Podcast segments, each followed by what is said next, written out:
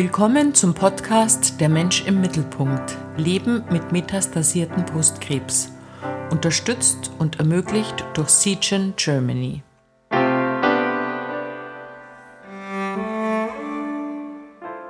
Heute zum Thema Angstfreier Leben, mehr Lebensqualität im Alltag. Mein Name ist Markus Neumann und ich begrüße ganz herzlich Frau Nicole Zobiak. Frau Zobiak ist Krankenschwester und Palliativ-Care-Fachkraft und arbeitet seit sechs Jahren in einem spezialisierten ambulanten Palliativteam. Hallo, Frau Zobiak. Hallo. Frau Zobiak, wie erleben Sie Patientinnen in der Beurteilung ihrer Lebensqualität und was sagen Ihnen Betroffene? Also am Anfang unserer Begleitung ist es so, dass viel Angst bei der Patientin ist. Oft auch eine schlechte Lebensqualität durch Schmerzen, durch verschiedenste Symptome, durch äh, Depressionen, eben auch psychische Aspekte im Vordergrund stehen, die Angst im Vordergrund ist. Im Verlauf des Begleitungsprozesses ähm, und mit guter Symptomkontrolle ist es dann so, dass sich die Patienten entspannen können in ihrem Verlauf und dadurch natürlich eine bessere Lebensqualität auch erhalten.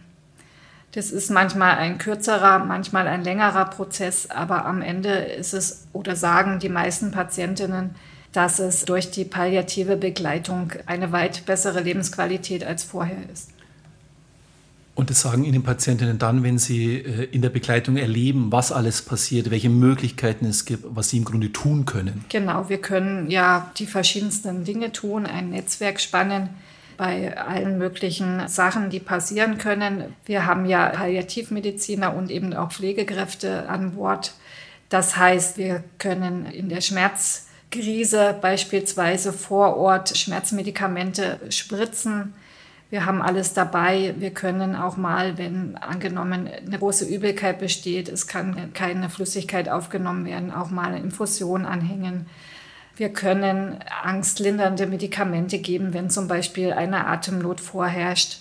Wir können viele Symptomatiken gut lindern und schnell lindern zu Hause, dass diese Lebensqualität relativ schnell wieder steigt. Woher kommt es, dass dieser Begriff auch palliativ so angstauslösend erstmal ist?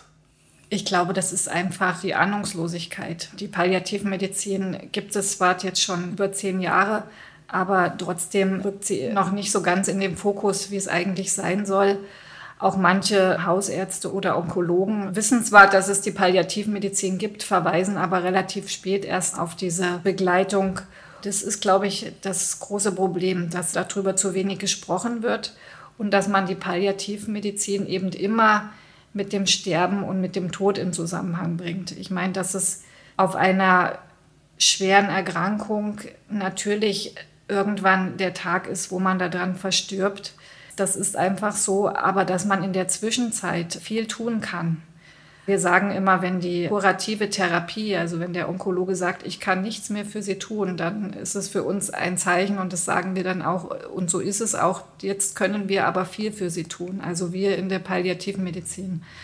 Das heißt es eben, ähm, die Lebensqualität zu verbessern den Tagen mehr Leben zu geben. Da geht es gar nicht um die Lebenszeitverlängerung, sondern um das Leben zu füllen mit guten Tagen, dass man trotz Ängsten, trotz schwerer Erkrankungen trotzdem noch gewisse Dinge, die man sich vornimmt, auch ähm, ja, erreichen kann oder noch besprechen kann und so organisieren.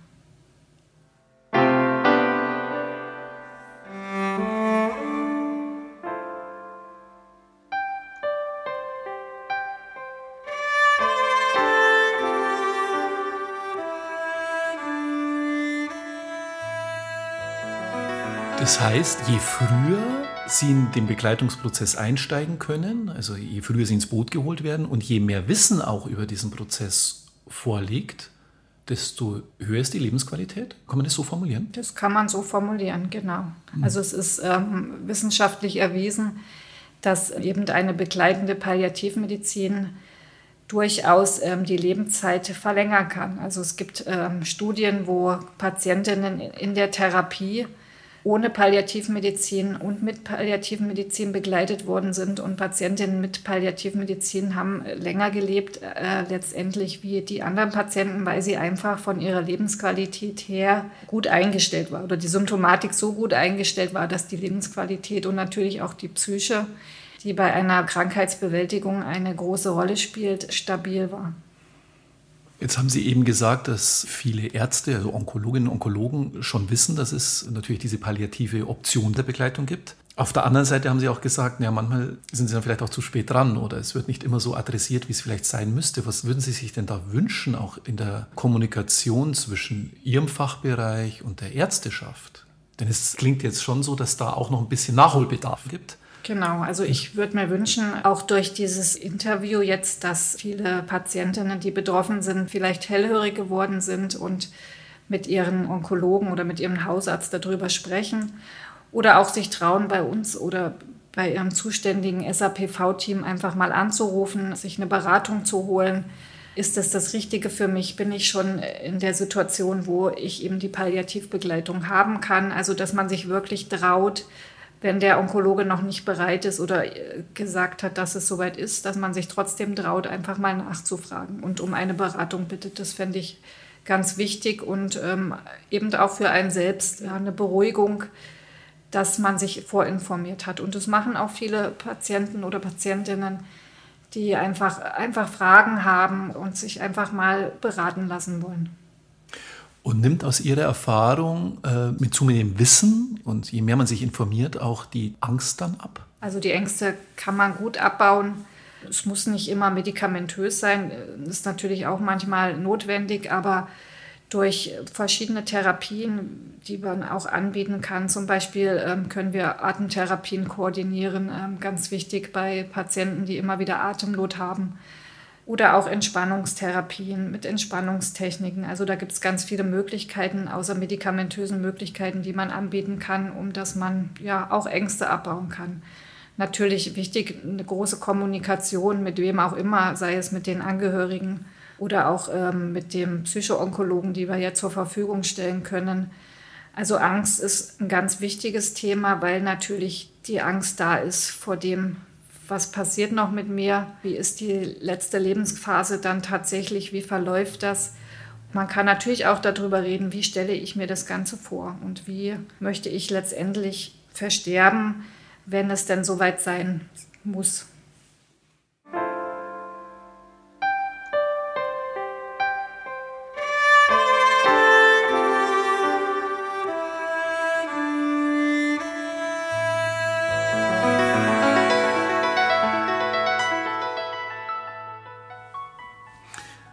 Worin zeigt sich denn für Sie, Frau Zuberg, aus Ihrer Erfahrung in dem Begleitungsprozess ein angstfreies Leben und eine erhöhte Lebensqualität?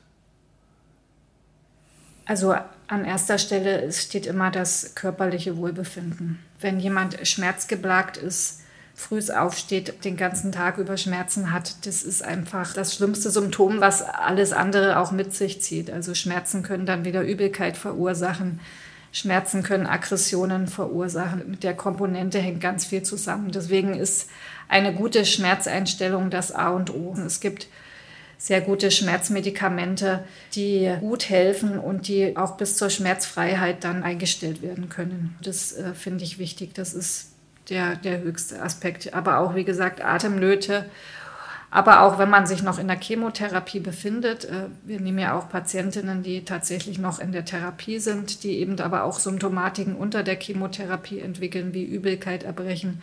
Das kann man gut zu Hause lindern, dass einfach die Lebensqualität gut gesteigert werden kann. Wichtig ist eben auch der psychische Aspekt, dass man Bewältigungsstrategien entwickeln kann, wie man an schlechten Tagen einfach gut durchkommt, wie man das psychisch gut verarbeiten kann.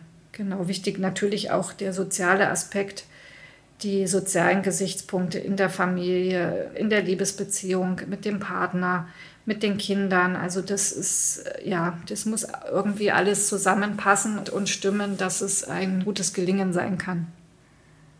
Wenn das äh, Thema der Schmerzen durch Ihre Unterstützung und Begleitung dann ganz gut im Griff ist und auch das psychische und psychische Soziale durch vielfältigste Unterstützungsmöglichkeiten gut einjustiert ist, dann kann ich mir gut vorstellen, öffnet sich auch nochmal der Blick für andere Aspekte, die in so einer Situation die Lebensqualität steigern.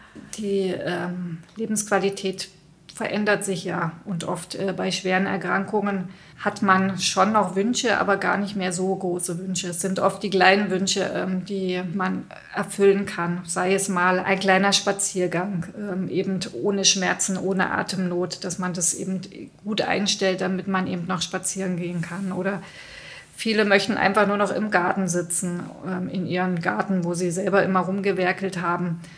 Manche möchten nur mal ein Eis essen, wenn sie vielleicht bettlägerig sind. Aber allein schon nur ein Eisgenuss ähm, ist für sie äh, eine höchste Lebensqualität. Also da, es kommt immer so ein bisschen darauf an, in welcher Phase man sich befindet. Die Patientinnen verändern sich einfach im Verlauf ihrer Erkrankung und somit auch ihre Wünsche. Wenn es dann zum Beispiel auch nur noch im Bett geht und man auch nicht mehr rauskommt, hat man natürlich ganz andere Wünsche, wie wenn man noch ein bisschen mobil ist und raus kann. Ähm, aber da muss man immer schauen, dass man das auch erfüllen kann, was die Patientinnen sich vorstellen in dem Moment noch. Genau, das ist immer die oberste Priorität. Man kann das äh, von seiner Empfindung der Lebensqualität nicht abhängig machen. Jeder hat da einfach eine andere Empfindung. Das ist noch ganz wichtig, denke ich. Und manchmal denkt man sich, ja, das ist doch jetzt keine Lebensqualität mehr. Aber trotz alledem, manche Patientinnen empfinden das noch als Lebensqualität. Und ähm, das muss man auch so akzeptieren.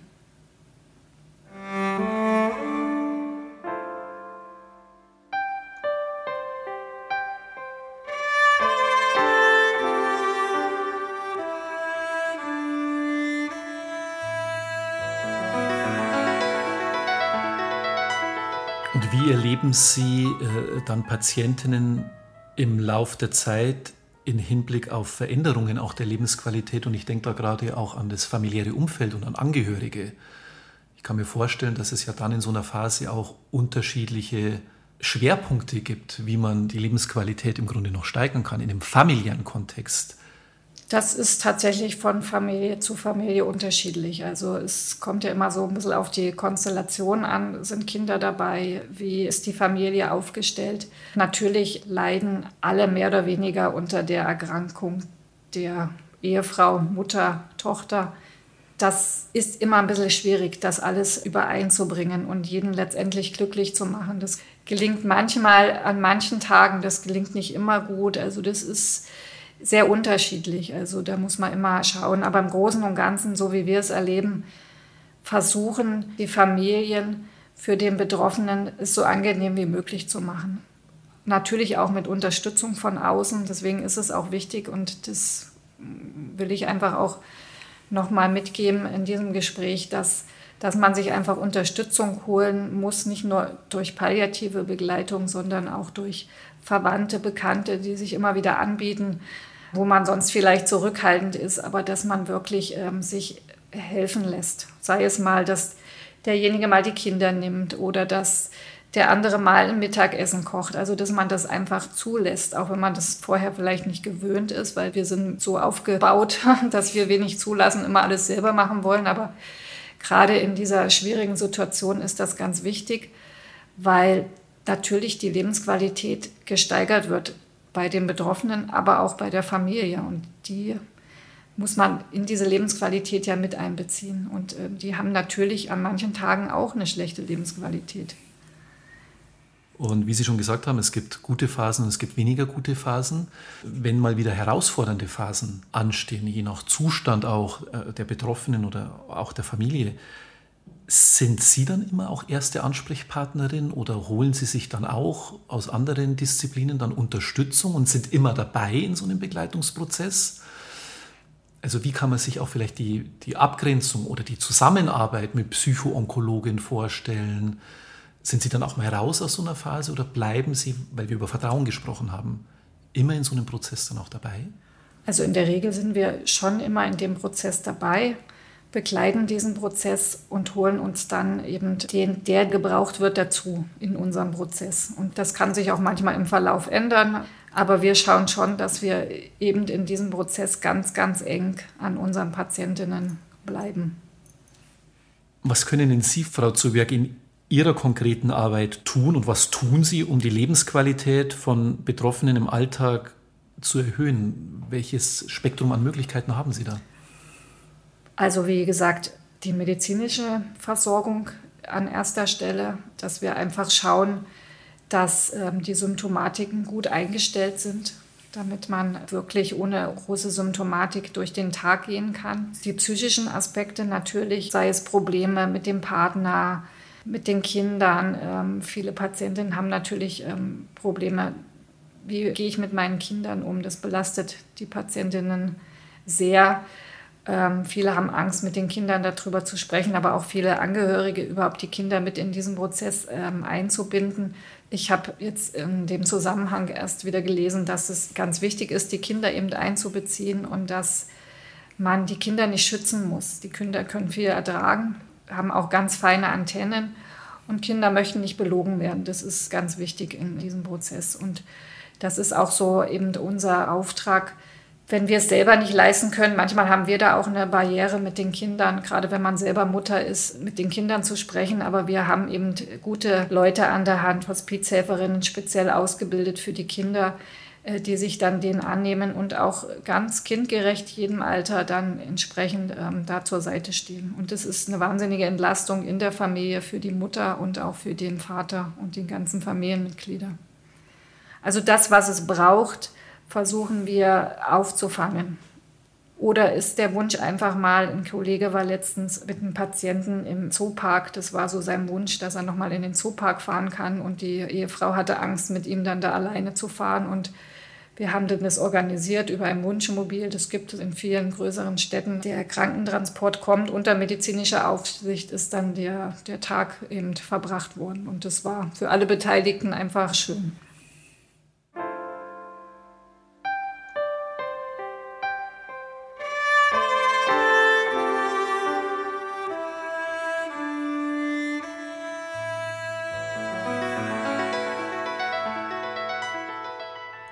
Ist denn dann auch eine Grenze erreicht, wo sie selber nicht mehr aktiv werden können? Also immer auch so der, der, der Blick auf das Medizinische, wo sie nicht mehr quasi in ihrer Arbeit Lebensqualität steigern können, sondern wo sie wieder Ärzte dazuziehen müssen. Also gibt es da so einen Punkt, wo eine Grenze auch überschritten ist, entweder von den Möglichkeiten, vom Wissen oder wo sie auch Ärzte dazuziehen müssen? Wie, wie, wie kann ich mir da quasi diesen, die, diese Schnittstelle vorstellen? Man muss immer unterscheiden, in welcher Phase man sich befindet. Sei es, man ist in der Phase, wo die Patientin kurativ noch ähm, Therapie hat, das heißt in der Chemotherapie ist und auch noch alles haben will. Das heißt, es kommt dann manchmal ein Punkt, dann äh, hat man zu Hause eine Patientin liegen, die plötzlich Bauchschmerzen entwickelt. Wir können nur abtasten. Wir können mal einen Ultraschall machen, aber wir können kein CT oder kein Röntgenbild machen. Das heißt, das sind auch Dinge, die dann in der Klinik abgeklärt werden müssen. Also auch in dem Fall überweisen wir oder weisen wir dann die Patientinnen in die Klinik ein, beispielsweise. Wenn das der Wunsch der Patientin ist. Es gibt aber dann natürlich im weiteren Verlauf der Erkrankung und, und wenn es dann auch schlechter wird, auch manchmal die Phase, wo jegliche Krankenhauseinweisung nicht mehr erwünscht wird und auch keinen Sinn mehr macht die hat man einfach im Verlauf. Das muss man gut besprechen. Und wenn es dann so ist, dass die Patientin dann zu Hause bleiben möchte, dann tun wir eben auch alles dafür, dass sie zu Hause bleiben können. Und wir haben dann eben viele Maßnahmen und können dann auch viel machen, dass das zu Hause auch eben ähm, passiert. Aber ist der Wunsch da und befindet man sich eben noch in Therapie und der Wunsch ist da, man möchte in die Klinik, dann ist für uns auch die oberste Priorität, dann ist das auch so. Sie haben ja am Anfang unseres Gesprächs beschrieben, dass zu Beginn einer Palliativphase, und wir haben ja das Thema angstfreier Leben, Angst natürlich eine große Rolle spielt, die sich dann aber abbaut, wenn man besser informiert ist, mehr Informationen hat und je früher man auch in so einen Begleitungsprozess einsteigt. Jetzt haben Sie eben erwähnt, dass es natürlich auch wieder Situationen geben kann, die, Sie haben Bauchschmerzen angesprochen, wo der Zustand sich wieder verschlechtert, aus vielleicht ganz anderen äh, Gründen heraus. Was nehmen Sie dann bei Betroffenen wahr in Bezug auf das Thema Angst?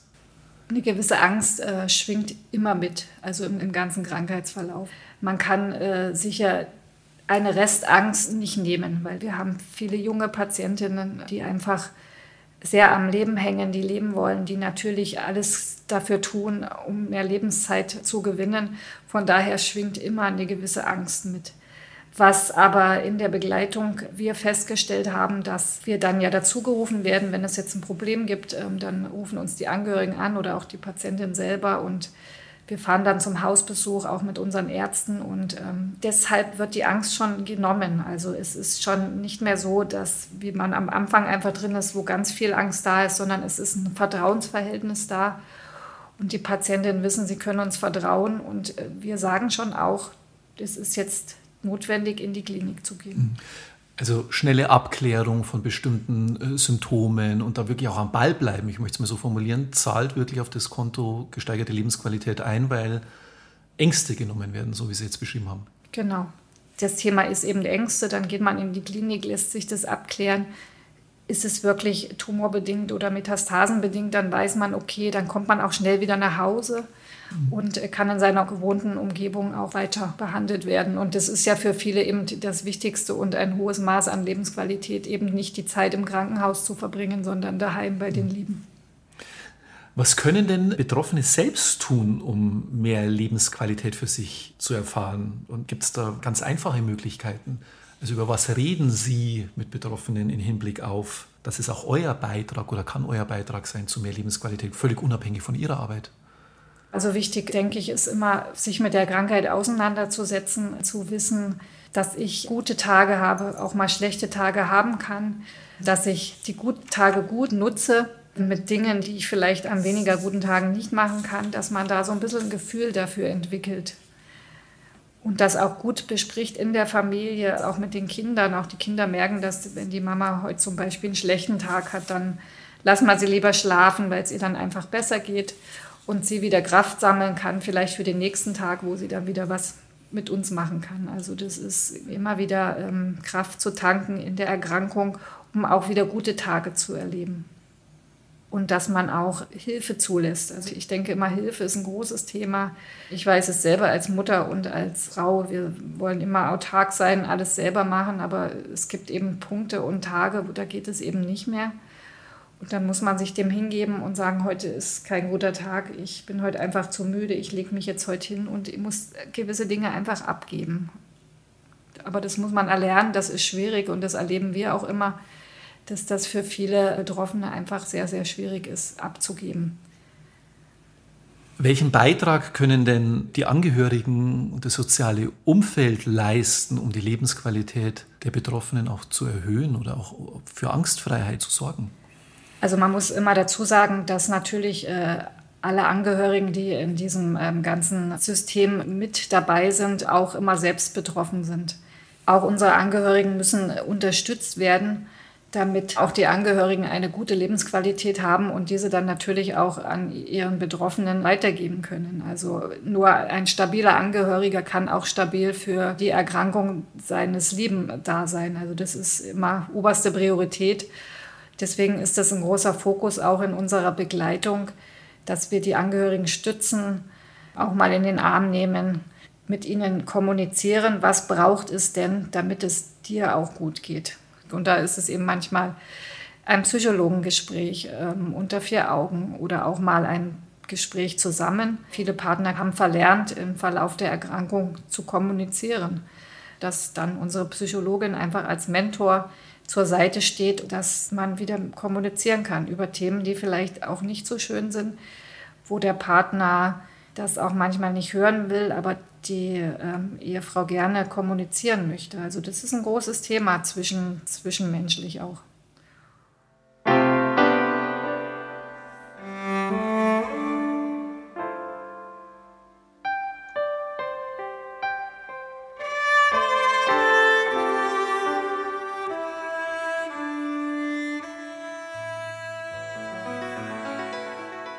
Oftmals ist es so in unserer Begleitung, dass tatsächlich in manchen Familien der Fokus mehr auf den Angehörigen liegt als auf den Betroffenen selber. Das heißt, die Betroffene ist gut eingestellt von ihrer Symptomatik her, hat eigentlich eine ganz gute Lebensqualität.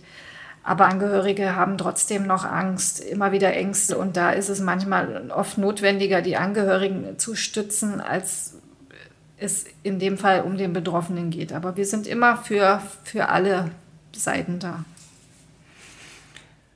Und wenn das alles gut geht, was wir jetzt so angesprochen haben, was sagen Ihnen denn dann Betroffene, aber auch Angehörige im Hinblick auf Lebensqualität? Also was passiert im Laufe der Zeit, wenn das gut gelingt in diesem Prozess?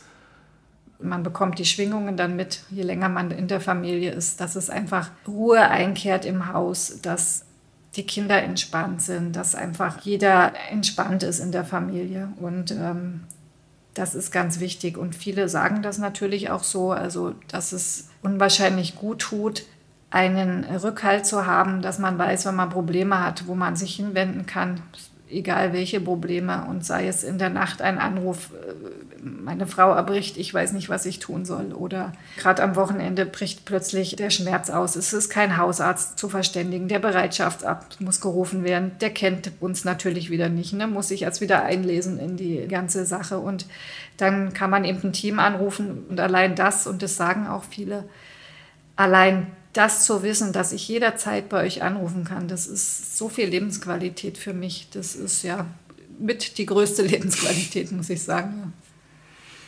Wir stellen unseren Experten zum Ende immer folgende Abschlussfrage. Was möchten Sie den Betroffenen zu unserem Thema gerne mit auf den Weg geben?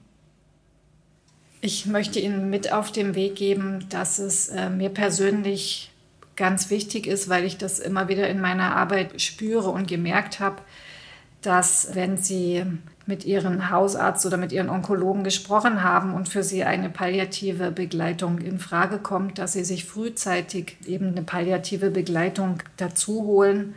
Jetzt muss ich das noch mal kurz ansprechen, weil es einfach Studien gibt, dass die Palliativmedizin die Lebenszeit auch verlängern kann, wenn sie begleitend in einen schweren Krankheitsverlauf hinzugezogen wird. Also keine Angst haben, wirklich frühzeitig melden damit man ein gutes Vertrauensverhältnis aufbauen kann und damit wir ihre Lebensqualität einfach auf dem letzten Weg so gut wie möglich steigern können.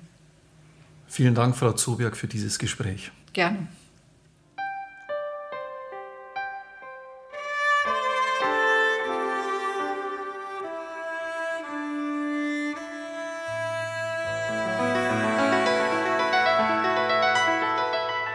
Vielen Dank auch an die Firma Seagen Germany, die diesen Podcast durch eine finanzielle Unterstützung ermöglicht hat und vielen Dank an Sie, liebe Zuhörerinnen und Zuhörer, für Ihr Interesse. Wir hoffen, dass Sie nützliche Informationen und Impulse erhalten haben, die Ihnen persönlich weiterhelfen. Alles Gute für Sie.